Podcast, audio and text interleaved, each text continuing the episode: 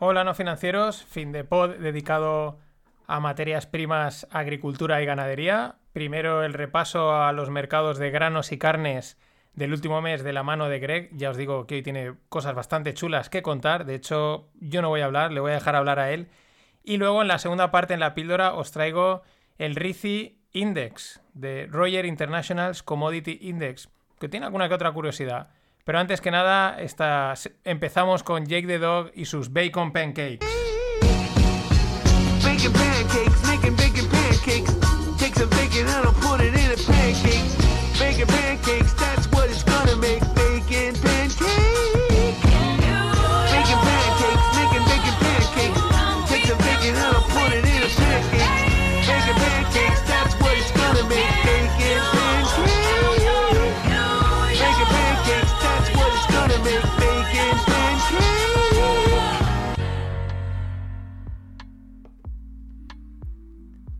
Aquí estamos. Ya os digo, le voy a dejar hablar porque intenso el tema de las materias primas de llevarnos a la boca. Hay bastantes cosas que comentar, así que doy ya paso directamente a Greg, que está espectacular. Buenas tardes, una semana más, repaso al mercado de los granos y al mercado de carne. Una semana excepcional, eh, con movimientos no vistos desde el año 2012, de la gran sequía de Estados Unidos, eh, que afectó muchísimo al sector maíz, trigo y, y- y- a soja en Estados Unidos. Eh, no se ha visto un movimiento tan fuerte desde el año 2012. Estamos hablando de precios de maíz por encima de 6, estamos a 6,58 en el maíz, en el maíz de mayo de esta cosecha, es decir, de la cosecha antigua. Eh, problemas, problemas y más problemas. No hay material, no hay maíz. Eh, ah, y parece que necesitamos todo, que todo sea perfecto, no solo en la siembra, sino en la evolución de este año en cuanto al maíz y la soja, para no tener problemas de abastecimiento. Estamos ante una situación eh, bastante incómoda para los mercados y una situación que está haciendo que, que- la semana de, de la semana pasada hayamos visto rallies con días consecutivas, con días en, en en máximos movimientos diarios, en- y básicamente es como ah, no sé cómo explicarlo, es como no hay. Imaginaros que eh, en el argot financiero utilizamos una palabra que se llama el basis. El basis te indica eh, la diferencia entre el precio del futuro y el precio del contado. Cuando el basis está en positivo, significa que el mercado a contado es más caro que el mercado a plazos, es decir, a un mes o a tres meses, el contrato de futuro que sea. Esta semana y la semana pasada, en Estados Unidos, se estaba pagando por aceite de soja. Me comentaron en una mesa de trading que llegaron a pagar un 30-40% más por la entrega actual. Estamos hablando sobre el futuro de mayo. Es decir, sobre la entrega de un mes y medio o un mes, estás pagando 30, 40, inclusive un 50% más por el producto para que te lo entreguen. ¿Pero qué es esto? ¿Oro? ¿O qué es? Es que vamos a pensar, ¿qué está pasando? Latinoamérica, sequía, eh, China con una demanda bestial y claro, todo el mercado, la, situación del mercado era que en esta época del año, cuando empiezan a, cuando empiezan a cosechar y cuando empieza a abastecer el producto, eh, con el producto agrícola el hemisferio sur, ¿vale? Estados Unidos pues sigue vendiendo, pero normalmente paran un poquito las exportaciones de Estados Unidos porque todo el shift se hace a, a Latinoamérica, en este caso a Brasil y Argentina. ¿Qué ha pasado? que los chinos y la demanda internacional ha seguido fuerte, ha comprado todo lo que puede en Latinoamérica, pero ha seguido comprando en Estados Unidos. Pero ¿qué ha pasado otra vez? Que como ahí también han exportado mucho, el FOB, el precio en los puertos brasileños y, los precios en el interior de Brasil son tan altos que Estados Unidos no ha podido compensar. ¿Por qué? Porque Estados Unidos, ¿qué hace? Vende su cosecha, luego importa algo de Brasil y Latinoamérica para que ellos aguanten hasta eh, finales de verano cuando ellos reciben su material. Pues esto hoy no- el precio no les deja. Han exportado Y realmente se están preguntando ahora cómo van a aguantar hasta el final de año. Eh, hasta el final de año agrícola me refiero. Es decir, hasta que ellos nuevamente recogen y rellenan sus, uh, sus almacenes. Pues no se sabe, claro, en esta uh, circunstancia, todos los futuros de cosecha vieja, es decir, de, del maíz del año pasado y la soja del año pasado y del aceite de soja que no hay en el mundo y no habrá, están subiendo a la bestia. Y sin parar. ¿Por qué? Porque no hay. No hay, no hay, no hay, no hay. Entonces, claro, ¿qué vemos? 658 en el maíz, eh, máximo, max, casi récord de Open Interest. La gente se está pegando para tener, para tener eh, maíz. Claro, y como no puede ser fácil año, tenemos la madre naturaleza. Sequía, sequía en Latinoamérica, sequía en, la segunda cosecha de, maíz en Argentina, problemas en, los plains de Estados Unidos. Todo, todo, este año se junta todo, es decir, todo. Y claro, todos los precios que vemos ahora, tanto en el maíz como en la soja, teniendo en cuenta el ratio de exportaciones tan fuerte que hay, teniendo en cuenta la demanda interna que hay, y teniendo en cuenta que los acreas que han dicho que van a plantar, tenemos que tener un año perfecto para que no nos quedemos sin maíz y sin soja. El trigo es un poquito diferente. El trigo, ah, el trigo es un poquito ah, diferente. ¿Por qué? Porque hay un poquito más de stocks, eh, pero claro, también está cambiando. ¿Por qué? Porque a pesar de que hay stocks, tenemos problemas de que Rusia no quiere exportar, Rusia tiene problemas con Ucrania, eh, la demanda internacional está subiendo otra vez y necesitarían, y si falta el trigo que, que normalmente Rusia suele mandar al mercado, ¿vale? Eh, entonces tenemos también un problema en el mercado de trigos. Entonces, claro, sube todo. También sube unos arrastrados por el otro. ¿Por qué? Porque Claro, en, la soja, ¿quién es el que más se necesita? Se necesita muchísima soja, ah, muchísimo aceite de soja. Harina de soja parece que tenemos, y entonces, porque el aceite es muy caro, pues se necesita soja y el aceite de soja tira la soja. Pero claro, ¿qué, pasa en el maíz? Que el precio del maíz y el precio del trigo se ha invertido. Hemos tenido momentos la semana pasada y momentos en la cosecha, en, los futuros de marzo, donde el precio al contado del maíz actualmente en Estados Unidos es más caro que el trigo. Y esto ha pasado también en el mercado de uh, Europa, donde se ha visto que el maíz cotiza. ¿Por qué? Porque no hay maíz. ¿Qué está pasando ahora en, Estados Unidos? Ya sabéis que el maíz se ha plantado ya el año pasado, está emergiendo, pero las calidades no son tan buenas y ah, también en la zona de Kansas y en la zona de arriba de los plains que se llama, la zona donde está eh, con la frontera de Canadá, hay una sequía tremenda y están plantando ahí el trigo de primavera. Yo no sé, se ha juntado todo. Se, se, está juntando todo para este año. Claro, en estas circunstancias que vemos, subida, subida, subida, subida, subida, subida, subida, subida. ¿Hasta cuándo podrá subir? No se puede estimar. ¿Por qué? Todo el mundo sabe que todo es caro, pero no se puede estimar si va a parar o no va a parar. ¿Por qué? Porque estamos esperando a la madre naturaleza que nos confirme. Vemos trigo también por encima de 7 dólares, es decir, de, 700, subiendo, subiendo a lo loco. Es como un tren que no puede parar. Tenemos todo el Open Interest. Si miramos, casi todo el Open Interest están en la parte de los compradores. Todo el mundo está comprado. Normalmente este tipo de explosiones suelen pasar cuando hay muchos cortos en el mercado porque están esperando que se plante, que todo vaya bien y que suba. No, es que ahora vemos explosiones en el mercado con entrada de capital nuevo. ¿Por qué? Todo el mundo ve las bolsas que son altas y tenemos algo que sube. Es como el Bitcoin. ¿Qué, más, qué más da al, al americano que recibe un cheque? Comprar Bitcoins, acciones o trigo.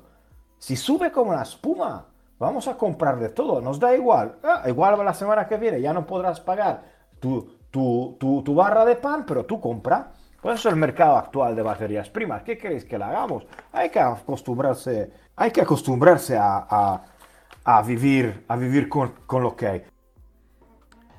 Así es, ya veis, eh, espectacular. Esta semana creo que ya lo comenté, se, se veía algunos tweets por ahí que aparecían de Bloomberg, de tal, el tema se está disparando.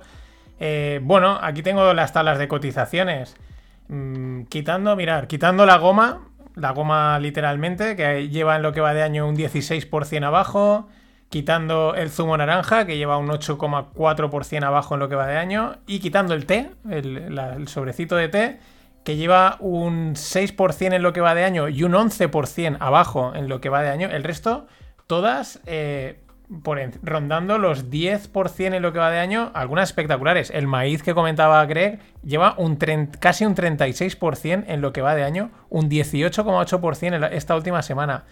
Eh, otra que no ha comentado, pero estaba esta semana, la madera, 57% en lo que va de año. Solo esta semana, un, eh, solo el último mes, un 45,12%. Eh, Perdón, os había dicho el maíz un 18 en, el último, en la última semana. No, en el último mes un 18, pero en la última semana un 12% arriba el maíz. O sea, es brutal.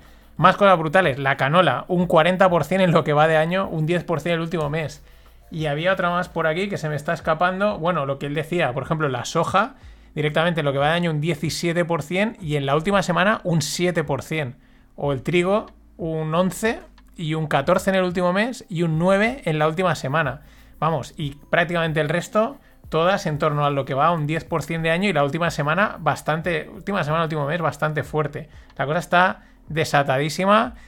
Algún día sabremos qué es lo que está sucediendo, si son todo el conjunto de, de cosas que está, que está comentando Greg, que si la sequía, que si problemas de no sé qué, si esto es derivado aún de la pandemia, vete tú a saber, pero ojo porque no para de subir y lo que comenta, esto es de lo que nos llevamos al, al gaznate. Vamos con la parte de carnes que también, también, tiene, también tiene lo suyo. Carne, señores. Vemos, vemos un poquito de, ejemplo en la carne, en, los cerdos sí que tenemos problemas. Ya sabéis que estamos hablando de la fiebre, de, la PPA, la peste, porcina africana. Sabemos que en China otra vez en, en algunas zonas se está hablando que está volviendo la peste.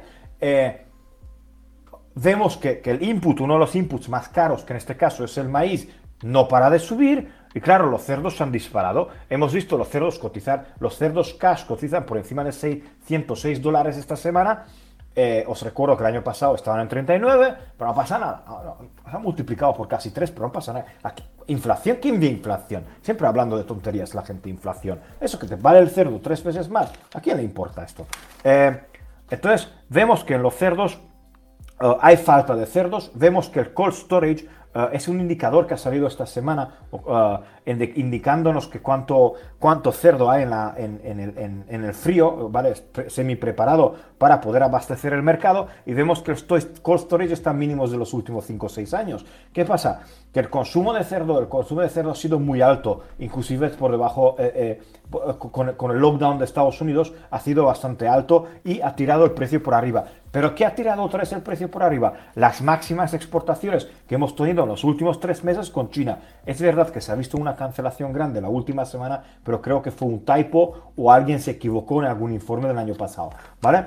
Ah, ¿A qué volvemos? Que las exportaciones son fuertes, todo el mundo quiere cerdo, todo el mundo quiere, quiere el cerdo ya. En China están pagando unos precios desorbitados para el cerdo. ¿Qué, qué, qué le pasa a la gente? ¿Que no, no hay cerdo? ¿Qué pasa? Y las vacas, un poquito al contrario, vemos que en el cold storage eh, las vacas han tocado el precio este 125, vemos que han salido los datos de que hay bastante vaca y sí que se ha visto una liquidación de fondos en el mercado de las vacas. Creo que diría que es el único mercado donde se ha visto algo de liquidación. ¿Por qué? Porque el, habían 110 o 112 mil lotes largos en el mercado de la vaca, es decir, casi todo el mundo estaba largos y esta semana se han empezado a salir del mercado, ha bajado, ha retrocedido casi 12 puntos desde, o 10 puntos desde el máximo la, la vaca, pero sí que se ha visto liquidación.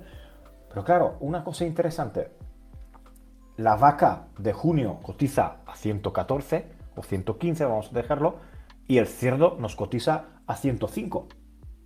Diferencia de 10 puntos cada uno entiende que una vaca es mucho más costosa de tener que el cerdo. Pues ahí, bienvenido al nuevo mercado, a la irracionalidad del mercado. Eso es lo que tenemos hoy, que casi se iguala el precio. Hay rumores de que, y nosotros también vemos que la presión que hay encima de los cerdos, ¿vale? Con los lotes que no lo pueden interesar en máximo, con, con subiendo, con falta y con la demanda de China, de que yo creo que podemos llegar a ver precios invertidos. Es decir, precio, donde el precio de cerdo cotice por, el precio, por encima del precio de la vaca. irracionalidad, irracionalidad total. sí que es verdad que en las vacas están diciendo que normalmente por esta época de mayo solemos tener el tope estacional y entonces ya el mercado está descontando de que va a haber una parada y que el tope estacional en el mercado del cerdo se da un poquito a principios de verano cuando ya está más claro que el grilling season, si están preparado el mercado o no está preparado el mercado para el grilling season. Eh, el grilling season me refiero a la época de barbacoas en Estados Unidos, ¿no? cuando ya hace buen tiempo y todo el mundo se dedica a hacer barbacoas, ¿vale? Entonces, ¿cómo está en, general? Vemos que uh, a pesar de, todo lo que ha pasado, de que se están abriendo los, mercados, que la gente ya se empezó otra vez a mover, hay una falta generalizada de materias primas en el mundo. Y ya no estamos hablando de litio, ya no estamos hablando de uranio, ya no, no estamos hablando de cosas que a lo mejor necesitamos para teléfonos o para coches eléctricos o para lo que sea, para catalizadores y tal. No, estamos hablando de algo básico, que es la comida. Y parece que no hay. Y el problema, señores, que esto no es que nos ponemos todos con las macetas y producimos trigo, no. Si este año no va a ser un año donde, donde la madre naturaleza nos ayuda un poquito y no parece que lo sea, podemos encontrarnos con un gran problema de abastecimiento de cara a final de año. Y estamos hablando de productos básicos. Así que este es mi repasito de esta semana. Ah, espero que os haya gustado. Nos vemos más adelante. Saludos. Hasta luego. Nos ha molado mucho, Greg. La verdad es que hoy, hoy habéis visto que lo he cortado menos porque había que dejarle, había que dejar. No he hecho tantos cortes, había que dejar que se explayase porque había muchísimo que contar. Bueno, eh, es el panorama que tenemos. Sí que es verdad que en las carnes, pues la cosa está un poquito más eh, lo normal, por un lado, como decía con las vacas, pues aquí veo en torno en lo que va de año un menos 3%, un 2% arriba, y sí que la carne de cerdo un poquito, pues un 55,6% en lo que va de año. Eh, una auténtica barbaridad. Cómo mola lo de Grilling Season y que simplemente la temporada de barbacoas afecte al mercado, aparte de otras cosas. En fin, nos lo irá contando Greg porque al final nos afecta y hay que tenerlo en cuenta. Nada más, este ha sido el repaso a mercados. Vamos con el RICI Index.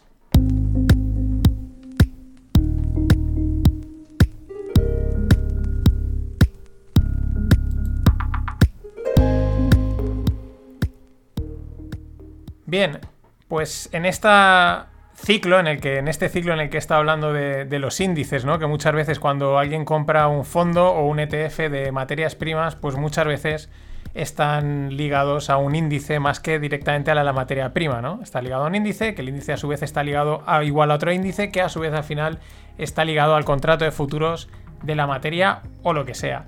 Y uno que descubrí es el, y parece ser bastante importante, es el Rogers International Commodity Index. Es un índice que fundó Jim Rogers, del que ahora os hablaré, que es un mítico inversor, especulador, pero de los míticos, eh, lo montó en 1996, 1997 y realmente empezó a, funcionar de manera así oficial en el 98.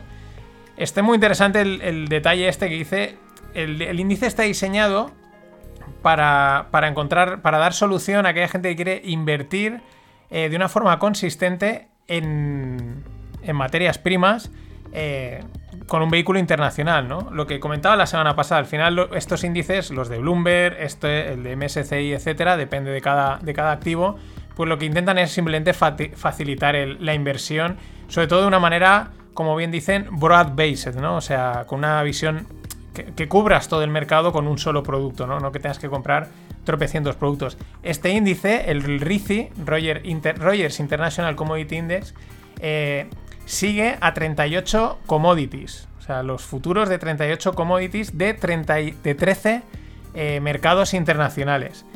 Vale, la lista, ¿cómo montan este índice? Pues hay un, el RISI Committee, es decir, un comité que es el que decide eh, pues qué, cuáles entran y cuáles no.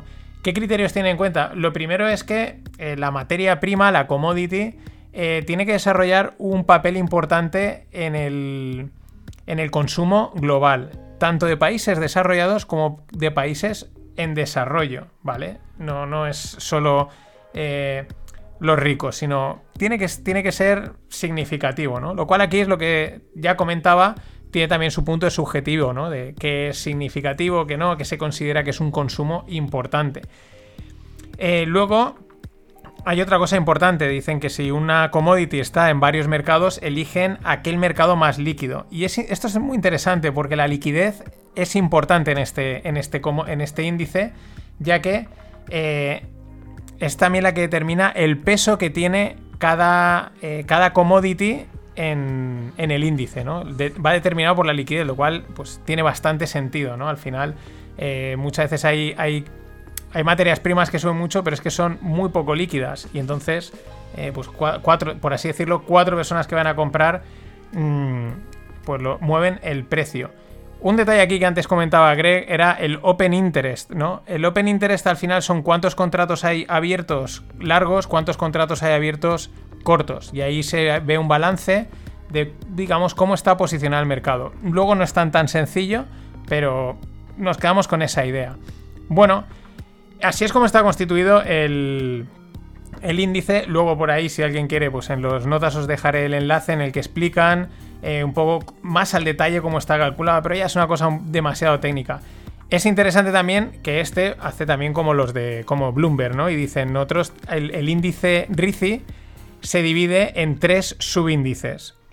Uno, el RICI de agricultura, el RICI energía y el RICI de metales. Y tienen estos tres, están, o sea, componen o aportan de la siguiente manera. El de agricultura en 35% del peso, energía un 44% y metales un 21%. Todo esto siguiendo el manual del RICI, que lo tenéis también en Wikipedia, está disponible para el que le apetezca profundizar. ¿Qué más cosas tiene el RIC Index? Pues eh, ha tenido bastante popularidad y tiene bastante buena fama porque es un índice eh, muy consistente, estable y transparente respecto a otros índices de commodities.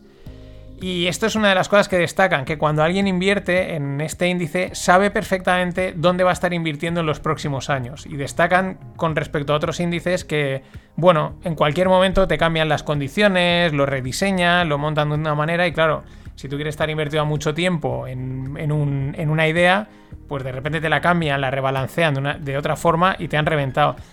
Y la ventaja que tiene este Rogers International Commodity Index es eso, esa estabilidad, consistencia y transparencia respecto a otros tantos índices. Así que, sobre todo índices de materias primas. Así que, bueno, este es el Rogers International Commodity Index. No sabía yo que estaba montado por, por Jim Rogers, del que ahora os voy a dar unas pinceladas de, de quién es, porque estos son de los que llevan aquí toda la vida y vaya tela. Porque viene de, la época de Soros. Fundó junto a George Soros el Quantum Fund y el Soros Fund. Hasta el punto de que, bueno, pues le pegaron un palo, o sea, palo positivo, eh, porque es espectacular, de un 4200. O sea, entre el año 1973 y el año 1980, Soros y Rogers con el Quantum Fund eh, sacaron un 4200%, cuando el SP500 hizo un 47%. Bueno, en el eso fue entre el 73 y el 80 y claro, en el 80 Rogers a mí me cae bien porque el tío dijo, mira, yo me retiro, he hecho pasta, pues me voy a, viajar, a dar la vuelta por el mundo en, motocicleta y a vivir la vida. Desde entonces, pues bueno, es profesor en la Universidad de Columbia, eh, luego más tarde, pues eh, montó este RICI Commodity, el Roger International Commodity Index y luego, pues bueno, aparece mucho en la en la televisión como comentarista, pero bueno, con el saquito lleno a disfrutar y a vivir la vida. Pero interesante, claro, también es normal que monte un, índice y, funcione como tiene que funcionar, alguien que sabe cómo se hace dinero en estos mercados. Es un señor ya mayor, pero interesante, de los que saben, de los que llevan mucho tiempo y siempre es eh, bueno oír sus opiniones. Así que, bueno, muy breve la píldora de hoy, pero curiosa. El, el Roger International Commodity Index. Esto ha sido todo. Nos vemos en los FinPix, en el Rogle o en el fin de pod de la semana que viene, que irá de criptos. Así que nada más, pasado bien. Hasta entonces.